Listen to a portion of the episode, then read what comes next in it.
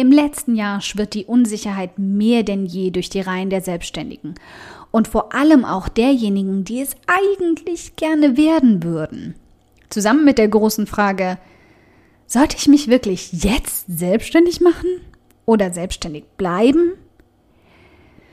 Hm, ich habe auf diese Frage keine klare Antwort.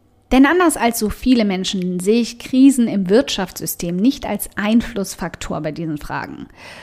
Und dabei darfst du mir gern widersprechen. Damit sage ich nicht, sie sind generell kein Faktor. Ich finde lediglich, die Wirtschaftslage hat nichts damit zu tun, ob du dich selbstständig machen solltest oder nicht. Oder ob du deine Selbstständigkeit an den Nagel hängen solltest. Ganz egal zu welcher Zeit.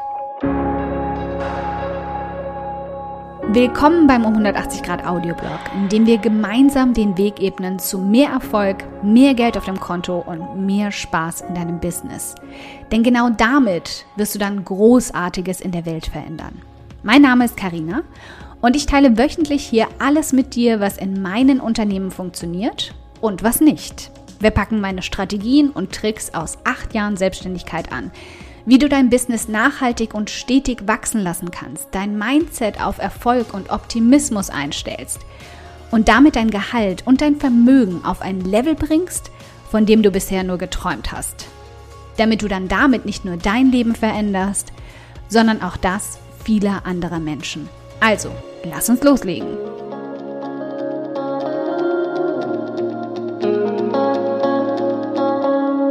Folge 164 Übrigens, Umdenken im Business ist jederzeit erwünscht und könnte überlebenswichtig sein. Also, wenn wir beide, du und ich, uns jetzt mal tief in die Augen schauen und ehrlich zueinander sind, dann weißt du das doch auch eigentlich selbst. Du fängst dann an von Themen, die nicht gut laufen können, weil.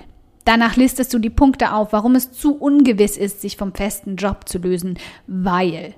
Und abschließend erklärst du mir, warum du von Menschen kein Geld einfordern kannst. Weil. All diese Punkte haben nichts mit der Wirtschaftslage zu tun. Diese Punkte waren schon lange in deinem Kopf, bevor Veränderungen kamen. Und sie werden auch noch lange danach bestehen, wenn du sie nicht aktiv auflöst. Denn Veränderungen, heftig und sanft, sind Teil des Lebens. Und du entscheidest, wie du mit ihnen umgehst. Viele Selbstständige beobachte ich in den letzten Monaten, wie sie mit einem Rettungsring um den Hals geschnallt verzweifelt schwimmen, ohne auf die Richtung zu achten oder nach einem Rettungsboot Ausschau zu halten. Einfach nur den Kopf über Wasser reckend. Und das ist absolut sinnvoll im ersten Moment, wenn das Wasser steigt. Bestreite ich gar nicht. Aber andere bauten sich im zweiten Moment aus Treibholz ein Boot. Die Wahl ihrer Strategien, mit der Situation umzugehen, hat nichts mit der aktuellen Lage an sich, ihrer Nische oder ihren Angeboten zu tun, sondern einzig mit ihrem Kopf. Ich sehe in vielen großen Unternehmen komplette, Achtung, Wortwitzwarnung, 180 Grad wenden. Auerbach, ein deutscher Krawattenhersteller, hatte spontan umgestellt auf Mund-Nase-Masken. Tesla, der große elektrische Automobilhersteller, verteilte Beatmungsgeräte. Eine kleine Kajakfirma mit sieben Angestellten stellte Schutzschilde aus Plexiglas für Pflegepersonal her.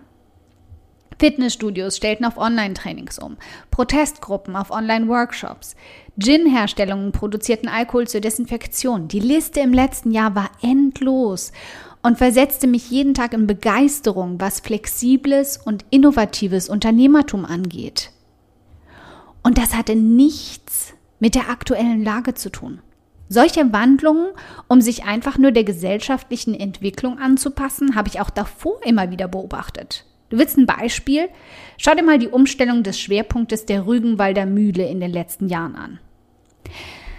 Also, was genau haben all die Menschen hinter diesen Unternehmen gemeinsam? Wieso schaffen es manche Menschen einfach immer und überall aus Heu Gold spinnen zu können? Egal welche Sorte Heu ihnen vor die Füße fällt. Sie haben alle die gleiche Einstellung.